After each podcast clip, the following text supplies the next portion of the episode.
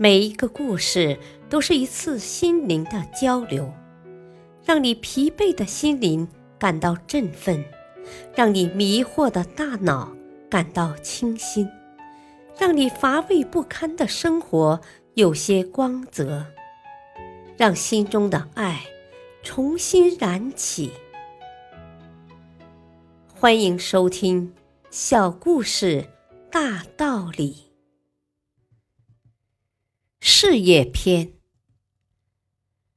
花花公子的改变。一九一二年，因发现格式试剂而与 P. 萨巴蒂埃分获诺贝尔化学奖的法国科学家格雅利，曾经就是一个花花公子。平日，他常与一些无所事事却自命不凡的绅士们在一起。只要有舞会的地方，就能找到花花公子格利亚的身影；只要有聚会的地方，花花公子格利亚必是座上客。格利亚的命运是从一句话开始改变的。一次，自命不凡的格利亚。照例和绅士们一起去参加舞会。他在舞会上寻找舞伴时，发现一位漂亮的金发女郎。于是他来到这位女郎面前，先鞠了一躬，然后习惯性的将手一挥，说了声：“我请您跳舞。”但是那位金发女郎竟然纹丝不动。仍绷着脸呆呆坐着。格利亚以为他没有听见，再次躬身并高声说：“尊敬的小姐，我请您跳舞。”忽然，女郎将身子一歪，说了一句：“我最讨厌你这样的花花公子。”随后便扬长而去。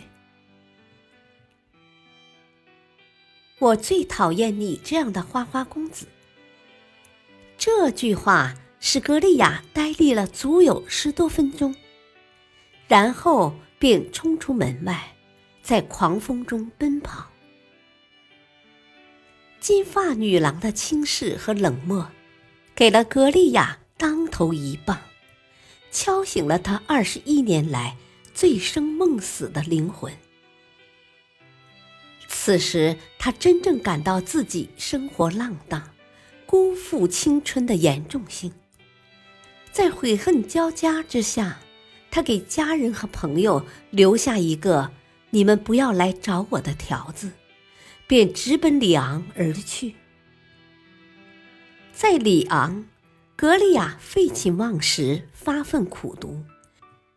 心诚志坚的格利亚，经过整整两年的努力。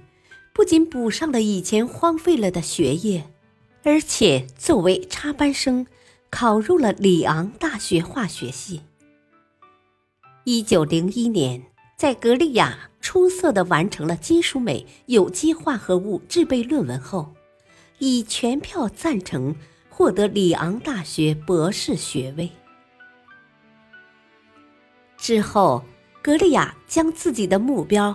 瞄准了科学界的最高荣誉——诺贝尔奖。